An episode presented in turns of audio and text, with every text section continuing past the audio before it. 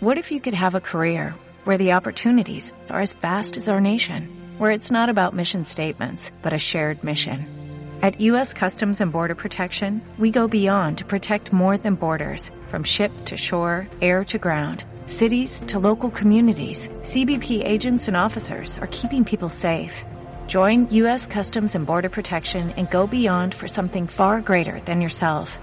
Learn more at cbp.gov/careers. Marta de baile. En entrevista exclusiva para Latinoamérica con Lady Gaga. Surprise. Hey, I'm Lady Gaga. Don't miss my incredible conversation with Martha de Valle. Desde su nuevo disco Cromática hasta los hombres, el amor, el dolor y la depresión. Marta de baile La reina. y Lady Gaga. La reina. Solo por W Radio. Eh, Bueno, como les decía antes del corte, esta entrevista fue a principios de marzo en, la, en una de las casas de Lady Gaga en Hollywood Hills, en Los Ángeles, eh, que es justamente su estudio, y ahí nos sentamos a platicar. ¿Hubieras querido venir conmigo, Rebeca? Hombre, y aparte, mira, vas hasta allá, la entrevistas y no sacaste ni siquiera un duetito por ahí de coros. No puedo Sí, creerlo, ¿verdad? no Hacer puedo un dueto creerlo. tú y yo con ellas, tienes toda la Marta razón. Exacto. Es que estaba, Oye, eh, lo de la reina rápida. salió porque cuando le dije, ya oí el disco cromática, me dijo, me trauma cómo lo pronuncias de bonito. Porque obviamente para los que hablan inglés es muy difícil eh, roll la R. O sea, el- la doble R les cuesta mucho trabajo, ¿no? Entonces por eso empezó a decir la reina, la reina. Y La este, y nos carcajeábamos. Y el de baile le- se le complicó. ¿Qué ibas a decir, Rebeca? Oye, rápido, no nada más, es, es de tu misma altura, no, no estoy haciéndote una observación. ¿Sabes qué? Yo no iba con tacones altos y ella traía unas Es que plataformas. creo que es Yo mucho creo que más es, chaparrita que tú. no hombre, ce- cero. Ha de medir como unos 60, unos 60 y cacho y yo mido unos 53. Entonces, sí, sí está más No, alta sí que yo lleva. y aparte sí, pues, traía claro. unas super plataformas. Así empezó la conversación con Lady Gaga. Pues yo la amo. So there's so much I want to talk to you about from the music, from mental health, because it's something that's so dear to me and so close to all the audience. But I heard the record today, well, six songs at least. It's 16s, Chromatica. Chromatica. Chromatica. And I like the way you say it though. Chromatica. Claro. How do you say it? Chromatica. Chromatica. It's chromatica. Chromatica, which Beautiful. sounds beautiful. So I heard Free Woman. I heard Sour Candy. I heard uh, Rain on Me. Everything I think is going to be so successful. You remember all the And it's names from one time? But it's a dance album. It's like a happy thing. Yes. And I know you said this was therapy.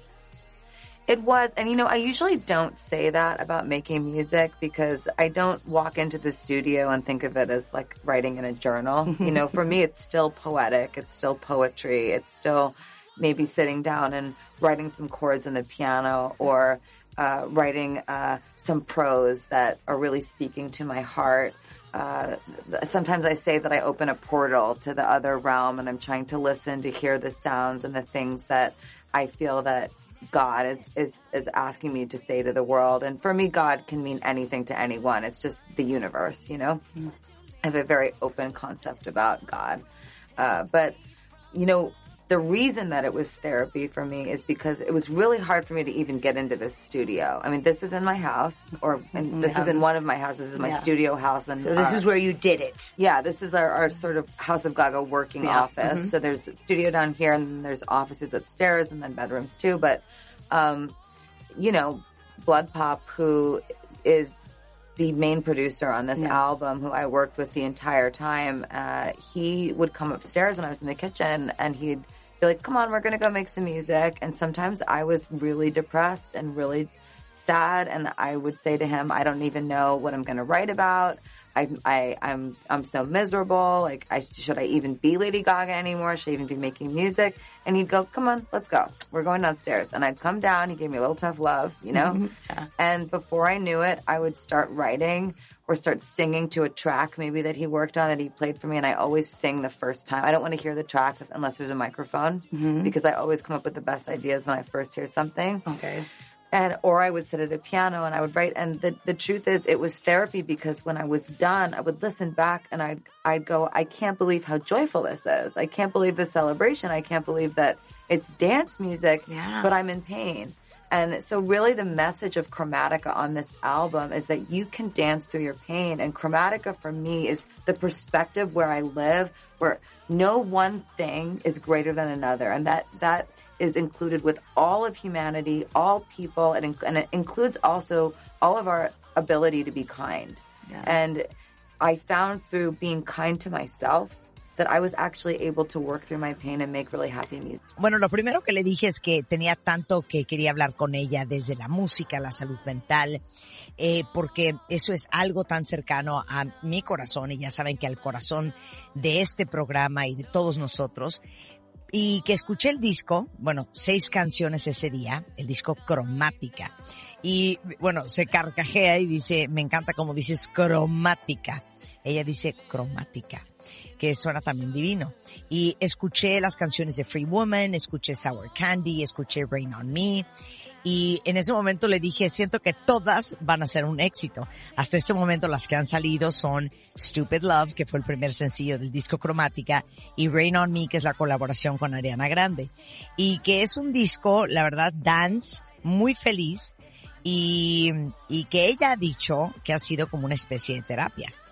Y lo que ella dice es que, que en realidad sí, el disco fue una especie de terapia porque normalmente eh, ella no dice eso sobre su música, pero que entró al estudio y, y cuando lo hace, lo ve como escribir en un diario y que sigue siendo algo poético, que sigue siendo poesía, que sigue siendo literal sentarse y escribir ciertos acordes en el piano o escribir una prosa que de verdad como hable a su corazón.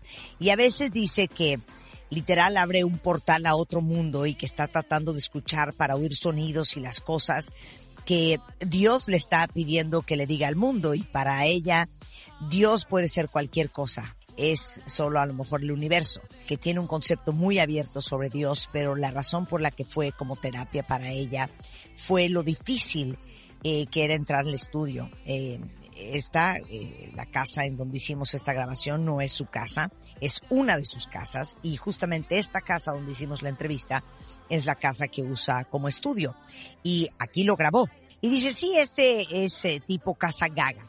Es la oficina de trabajo. Está el estudio acá abajo y las oficinas arriba y las recámaras también, pero Blood Pop, que es el productor principal de este álbum, eh, trabajó con él durante todo eso subí a la cocina donde yo estaba y me decía, vente, vamos a hacer algo de música. Y había veces que la verdad es que yo estaba súper deprimida y triste y le contestaba, no, no sé, mire, ¿qué voy a escribir? Y estoy miserable ahorita. Eh, debería de ser Lady Gaga, debería estar haciendo música, me preguntaba yo, dice ella. Y él le decía, vente, vamos abajo. Y de repente dice ella que bajaba y que era como tough love. Y antes de que se diera cuenta, estaba ya escribiendo y, y cantando una canción. Y dice que jamás escucha una canción por primera vez sin tener un micrófono enfrente, porque siempre ese es el momento que se le ocurren las mejores ideas la primera vez que escucha algo o siente eh, que cuando se siente en el piano y empieza a escribir este así como de manera improvisada es cuando mejores cosas salen. Y en realidad eh, me dice, como dices tú, eh, este sí fue un proceso eh, de escribir cromática súper terapéutico porque cuando lo volví a escuchar y pensaba, no puedo creer lo alegre que está esta canción, no puedo creer la celebración, no puedo creer que esta música dance haya salido de tanto dolor. Entonces realmente el mensaje de cromática para ella es la perspectiva desde la que ella está viviendo, donde una cosa no es más grande que la otra y eso incluye a toda la humanidad, a toda la gente y a nuestra habilidad de ser bondadosos. When you talk about pain, you're talking about fibromyalgia. I'm talking about, I, I do have fibromyalgia, I, which is a, a form of neuropathic pain. My mom Uh, has it. I feel you. It's, listen, it's, it, it's one of those things that we have not like really figured out yet. Uh, I have certain treatments that I do, but what I do for me is not necessarily what's good for everyone. uh, there's a lot of studying I think that needs to be done with it. But I also have, you know, a trauma history and I have mental health issues that are a result of that trauma history. And I think that it's, you know, it's been part of my mission when talking about this album to make sure that people know that even if you're really suffering, you, you can get through it. You just, you have to believe in yourself and be willing to suffer through the hard times and kind of surrender and say this is going to be hard. This is not going to be easy but i'm going to i'm going to try. And i tried every day and i made this record. Bueno le pregunto que cuando habla de dolor si se refiere a fibromialgia como ustedes saben cuentavientes eh, anunció que padecía de fibromialgia eh, hace un par de años de hecho canceló una de sus giras a nivel mundial y esa era la pregunta obligada. Si cuando habla de dolor, habla obviamente del tema del dolor físico y dice, sí, hablo de fibromialgia, que es una forma de dolor neuropático. Este, y le digo que entiendo perfecto porque mi mamá, al igual que a lo mejor muchas de ustedes, este, o muchas madres eh, de ustedes lo tienen, eh, siente que es una de esas cosas que no han descifrado bien. Eh, ella ha encontrado algunos tratamientos que le han funcionado, pero lo que le funciona a ella no necesariamente le puede funcionar a alguien más. Todavía hay mucha investigación que hacer y creo que eh, dice ella ha sido gran parte de su misión con este álbum, que la gente sepa que aún cuando se está sufriendo, lo vas a sobrepasar. Y que tienes que creer en ti mismo y que tienes que estar dispuesto a aguantar los tiempos difíciles, rendirte ante ellos y decir, esto no va a estar fácil, pero lo voy a intentar. Y dice, yo lo intenté, todos los días e hice este disco. It shocks me and it is so relieving and refreshing to see you speak so openly about something that is such an issue to so many. And this that's going to be watched, you know, throughout Mexico and maybe other countries in the world. This will touch somebody's heart and this will make a difference in somebody's life. This conversation and, and so. hearing you. And you know, I know about the rape. I know like the post traumatic stress syndrome that you've gone through and all your struggles. But the fact that you're so open about it is is is so touching. And you know, I know I, you have a foundation. I had a, well. I do Born This Way Foundation, mm-hmm. and uh, we just put out a book uh, mm-hmm. called that you can pre-order now. It's called Channel Kindness. Channel Kindness ahora, cuentavientes. Ahora, okay. ahora. Um, okay. But you know, Channel Kindness is it, it's a it's a book that's a compilation of people's stories of the hardships in their life and how they have, you know, gotten through them or not gotten through them. You know, it's it's, it's a really beautiful book, and I wrote my own story in it. Um, but you know, really, what I want everyone to take away from this, besides that, I do think also that they should buy the, the, that book and that and share it with people and share their stories. You know, with Absolutely. other people. I always I say sharing share your, yeah, knowledge, share it because then you're being kind. You're saying, yeah. "Look, this happened to me," and then someone can maybe relate. Uh, but I can be very open about it. I had a trauma response the other day, and this is a part of my life. You know, once in a while, my brain kind of gets tripped up, and I think that there's a crisis, and there's not, and I'm not really making a lot of sense, and it's very, very scary. And it's like someone's like stepped on, you know, uh, the panic button in my brain and gone crisis, crisis, crisis, and I, I feel like a sense of. Uh, outer body that I'm not grounded and I, I'm, my brain's kind of offline and mm. I've just learned how to bring myself back and it's moving your body. It's uh, taking care of yourself. It's being compassionate to yourself. And so my whole view on kindness is not just about being kind to other people. It's about being kind to you too. Yeah. Bueno, le digo que me, me choquea mucho y eh, lo encuentro tan refrescante que hable ella tan abiertamente de esto, que es un tema tan complicado para tantos y que esto que va a ser leído y escuchado por mucha gente en México y probablemente en otros países del mundo, que esta conversación le puede tocar el corazón a alguien y hasta cambiar su vida. Y me dice, pues eso, eso espero. Y le toco el tema, que es un tema muy sensible para ella, pero del cual habla abiertamente, que es el tema de la violación que tuvo y del estrés postraumático y todos los problemas que ha, que ha vivido. Pero el hecho de que ella sea tan abierta es, creo que para todos, eh, muy conmovedor y el tema de que tiene hasta una fundación. Y me cuenta que, pues sí, que la fundación se llama Born This Way Foundation que acaban de sacar, de hecho, un libro que pueden preordenar todos ustedes ahorita que se llama Channel Kindness. Este, y es un libro de una compilación de historias de gente que ha pasado por problemas y que los han superado. Eh, y dice que justamente en ese mismo libro ella escribió parte de su historia.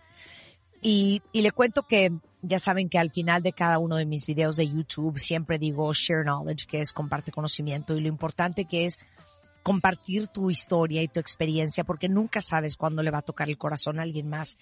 Y me dice, eh, te entiendo perfecto y, y lo comparto y comparto mi vivencia porque yo creo que eso es parte de ser bondadoso y de ser empático porque a lo mejor lo que estás diciendo es, mira, esto me pasó a mí y alguien allá afuera puede sentirse identificado y menos solo. Y, por ejemplo, me cuenta que el otro día había tenido un episodio de respuesta de trauma que ya son parte de su vida y que de vez en cuando su cerebro se malviaja y que piensa que hay una crisis cuando no necesariamente la hay y que no tiene mucho sentido. Eh, y, que a lo mejor en ese momento digo, pero estoy mal viajando, me, no, no está pasando nada, ¿por qué estoy en este estado? Y la verdad es que se ha dado cuenta que eh, su cerebro entra en este modo de pánico, eh, como si te dijera crisis, crisis, crisis. Y entonces ella automáticamente se siente eh, como que se sale de su cuerpo y que su cerebro está como dormido y que de repente está operando en automático. Y parte de lo que ha aprendido en terapia es a regresar y a tomar control, eh, de mover su cuerpo, de, de cuidarse, de ser compasiva con ella misma y que ahora se da cuenta de que el ser bondadoso y amable no solo es serlo con otras personas, sino también, obviamente, empezarlo a hacer con uno mismo. um, going back to the album, um, I was reading the lyrics. There's one that for some reason stood out so much because right now in Mexico we have a huge issue. We just had a march because like every day six, seven women are killed just because they're a woman. And usually it's by the hands of their spouse or boyfriend. And you wrote something that I heard, I'm still something if I don't have a man, which I thought was so so incredible and something that women need to hear and understand and internalize and grasp. You know, it's so interesting that you bring this up because I think, you know, abuse in relationships is something that is not talked about enough.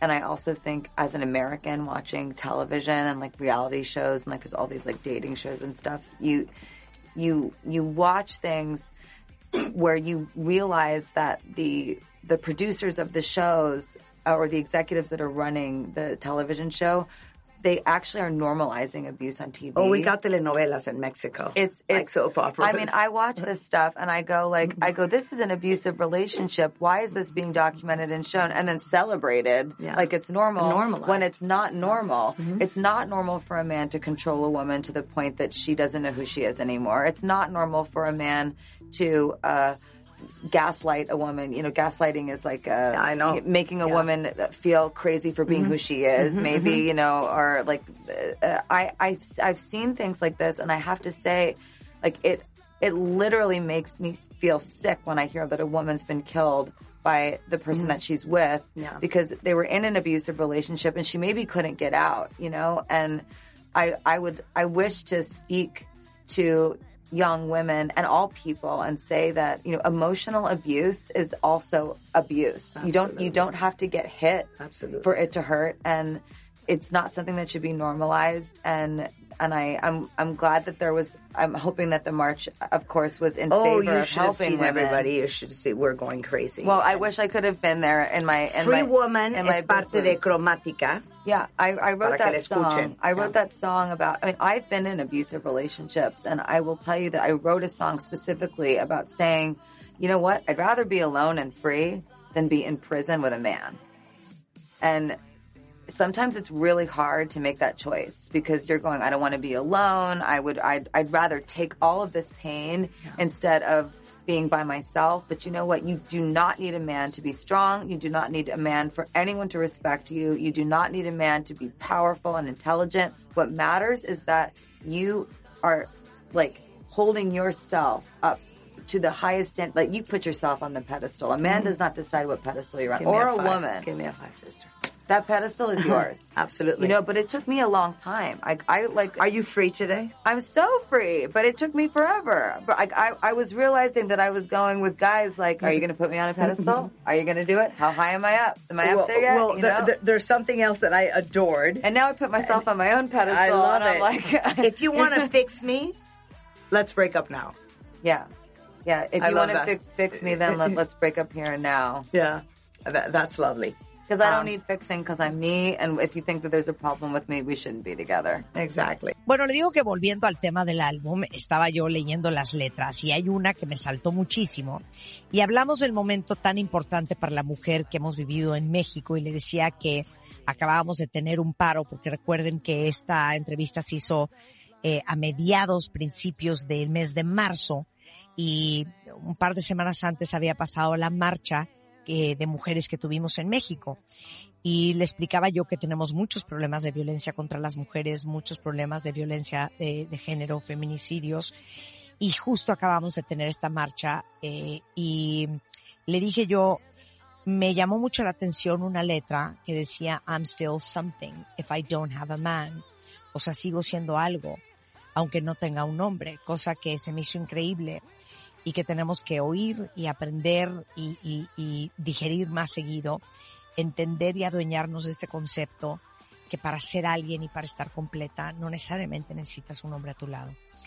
Y me dice que se le hace súper interesante que, que saque esto al tema porque ella cree que el abuso en las relaciones es algo de lo que no se habla lo suficiente y además siente que en Estados Unidos eh, pues también ven en la tele, en los reality shows y todos estos shows de dating donde te das cuenta que los mismos productores y ejecutivos que hacen el show están normalizando el abuso, ¿no? Y le comento pues, la, nada más y nada menos que las telenovelas que tenemos en Latinoamérica y dice, exacto, lo veo y no lo puedo creer, que nos enseñen y celebren el abuso como si fuera algo normal, cuando no lo es. Y no es normal que un hombre controle a una mujer, no es normal que un hombre manipule a una mujer y la haga sentir que está loca solo por ser ella misma. Y he visto cosas como estas y tengo que decir que literalmente me enferma escuchar que una mujer ha sido asesinada por la persona con la que está y que quizá llevaba tiempo en una relación abusiva, pero no se podía salir. Y quisiera hablarle a todas las mujeres jóvenes que me están escuchando y a todas las personas, decirles que el abuso emocional también es abuso y no necesitas que te peguen para que te lastime. No es algo que deba de ser normalizado y espero que la marcha, por supuesto, haya servido en favor de algo. Y le digo, no, pues si hubieras visto que fue tan sentido y tan emocional ese momento. Y le toco el tema de Free Women, eh, que es parte de Cromática, para que le escuchen. Y dice que escribió esa canción porque ha estado también ella en relaciones abusivas y escribió esa canción específicamente sobre decir, ¿sabes qué? Prefiero estar sola y libre que en una prisión con un hombre. Y a veces es muy difícil tomar esa decisión porque piensas, no quiero estar sola, prefiero el dolor que estar sola, pero ¿sabes qué? No necesitas un hombre para ser fuerte, no necesitas un hombre para que alguien te respete, no necesitas un hombre para ser poderosa e inteligente. Lo que importa es ponerte en lo más alto, ponerte a ti misma en un pedestal. Un hombre ni otra mujer van a decidir en qué pedestal estás. Ese pedestal quiere Lady Gaga que todas entiendan que es suyo, aunque a ella le tomó mucho tiempo aprenderlo. Hoy eres libre, le pregunté. Y me dice, tan libre, pero me tomó una eternidad. Me estaba dando cuenta de que iba con mis novios y era de, me vas a poner en un pedestal, lo vas a hacer y qué tan alto va a ser. Y ahora yo me pongo a mí misma en un pedestal. Y le digo que otra frase que me encantó es, if you want to fix me, let's break up now. O sea, es una, es una frase de la canción que dice, si me vas a querer cambiar, pues de una vez cortemos, que me pareció divina. Y me dice, sí, 100%. O sea, si me vas a querer cambiar, de una vez cortemos. Y porque dice, yo no necesito que cambiar, porque yo soy yo y si crees que hay un problema en mí, pues no deberíamos estar juntos. I love what you said. You have found your passion with a lot of work. And you said something. Passion is discipline as well. Yes. Talk to me about that for everybody that must be watching or listening to this conversation and thinking that passion is just like the butterflies and the bees. No, it's a lot of work no, as well. you know, passion I think comes in two parts. One is you're passionate and like you maybe you have an ability that is also informed by inspiration. So you have a skill, right? Like a gift from the other realm, you know, the the heavens mm-hmm. coming down and, and, and giving you this gift. But the second piece is that you have to be steadfast in like a marriage with your with your passion and you have to work hard. You know, I I think that uh, there's this idea that either with social media or whatever it is that you're doing that you can just get lucky and become famous. But actually, I don't even know how I'm still alive, that I'm still here, but I worked so hard to get here and I do my vocal warm ups. I train my voice. I, I train my body so that I can do my shows, even though I have a chronic pain condition, you know, because I don't want to give up and it takes a lot of work. So I guess what I would say is to anyone that has big dreams, you can have big dreams, but you got to work for those big dreams. And it's okay. It doesn't mean that you're not amazing. Yeah. It just means that it's hard to get to the top. It, there's an old uh, ACDC song, and it, it, it's the the title is "It's a long way to the top if you want to rock and roll." You got to Oh, be willing to take it. Yeah, radical acceptance. yeah. I love that concept. Yeah. Just explain that to them really fast. Uh, really quickly, uh, what radical acceptance is in terms of like how I use it in my life, in terms of my mental issues, is I've had to radically accept that I have mental issues. I've had to mm-hmm. radically accept that I have chronic pain in order to get to a place where I can actually be healthy and be more pain free. And it, I hate saying it honestly because the first time someone brought it up to me, I was like, "You want me to radically accept that I'm going to be in pain maybe for the rest of my life? Like you've got to be kidding me, right? Like like are you crazy?" But you know what? Once I accepted it, I was like, "Okay, can I live for the rest of my life in chronic pain? Can I do this?" And I said, "Yes, I can." I can. So every day that I said I can, I can, I can, the pain gets less and less. And some days it gets worse, but I come back but it's so much better than it used to be. So for anyone that's out there that has mental issues or that has chronic pain or any anything that you're dealing with, I would just say like believe in yourself. Radically accept that things are the way that they are and it's okay. You're going to be okay, but you do have to do the work. You have to you have to also radically accept that it's going to take a lot of hard work to get through it. Thank you so much. Thank It you. was great talking to you. Le digo, me encanta lo que dices, eh, porque has encontrado lo que mucha gente está buscando en este mundo, que es su pasión.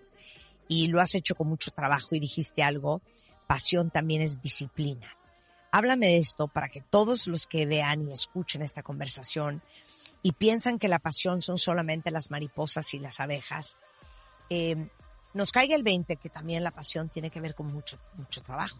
A lo cual me contesta, no, 100%. Yo creo que la pasión viene en dos partes. Una es que eres apasionado y puedes tener la capacidad también de estar lleno de inspiración. Entonces tienes una habilidad, un regalo de otro mundo, pero eh, alguien baja del cielo y te da este regalo. La segunda parte es que tienes que ser inquebrantable con tu pasión como en un matrimonio y tienes que trabajar muy duro.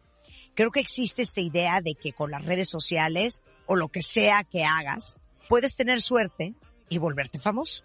Pero en realidad, yo no sé ni cómo sigo viva, cómo sigo aquí, pero he trabajado tanto para llegar a donde estoy y hago mis calentamientos vocales, entreno mi cuerpo para poder hacer mejores mis shows, a pesar de tener una condición de dolor crónico, eh, no, no, no me quiero rendir. Entonces creo que eso es lo que le diría a alguien con grandes sueños, eh, porque tienes que trabajar sin duda alguna para alcanzarlos. Y está bien, eh, eso no significa que no seas increíble, solo significa que llegar a lo más alto sí cuesta mucho. Y hay una canción de ACDC que dice, es un camino largo hasta lo más alto si quieres rock.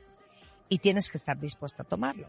Entonces le digo que me encanta este concepto del cual ella habla mucho que se llama radical acceptance o aceptación radical. Y le pido que nos lo explique a todos rápido. Y me dice, mira, aceptación radical es como yo lo aplico a mi vida y a mi salud mental. Es que tengo que aceptar radicalmente que tengo problemas con mi salud mental. He tenido que aceptar radicalmente que tengo dolor crónico. Porque honestamente, la primera vez que alguien me lo dijo fue como, me estás diciendo que tengo que aceptar radicalmente que voy a tener dolor el resto de la vida. Dije, ¿es neta? ¿Estás bromeando? Pero una vez que lo acepté fue como, ok, ¿puedo vivir con este dolor crónico? ¿Lo puedo lograr? Y dije, sí, sí puedo. Entonces, todos los días que digo, sí puedo, sí puedo, sí puedo, e increíblemente el dolor es cada vez menor. Y a veces empeora, pero regreso. Pero voy mucho mejor que antes. ¿eh? Entonces, para cualquiera allá afuera que tenga problemas con su salud mental o dolor crónico o esté pasando por algo difícil, solo les digo que crean en ustedes mismos. Acepten radicalmente que las cosas son como son y que está bien y que van a estar bien. Pero tienen que trabajar por ello y también tienen que aceptar que van a tener que trabajar muy duro para superar lo que están viviendo. Fue una delicia hablar con ella. Eh, le dije, nos vemos pronto cuando vengas a México. Mil gracias por esta linda conversación. Y como todos ustedes saben, la versión escrita de esta conversación está en Revista MOA de este mes de junio. Y el video estará hoy en punto de las 8 de la noche en mi canal de YouTube. Esta entrevista que hicimos en marzo en persona a Lady Gaga. En exclusiva por W Radio. Y con esto nos vamos, cuentavientes. Estamos de regreso mañana en punto de las 10, pero no se vayan ustedes mucho más el resto de la tarde en W Radio. Ahí viene Carlos Loret. Así las cosas.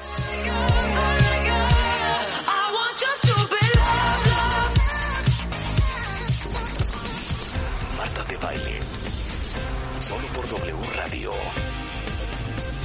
96.9.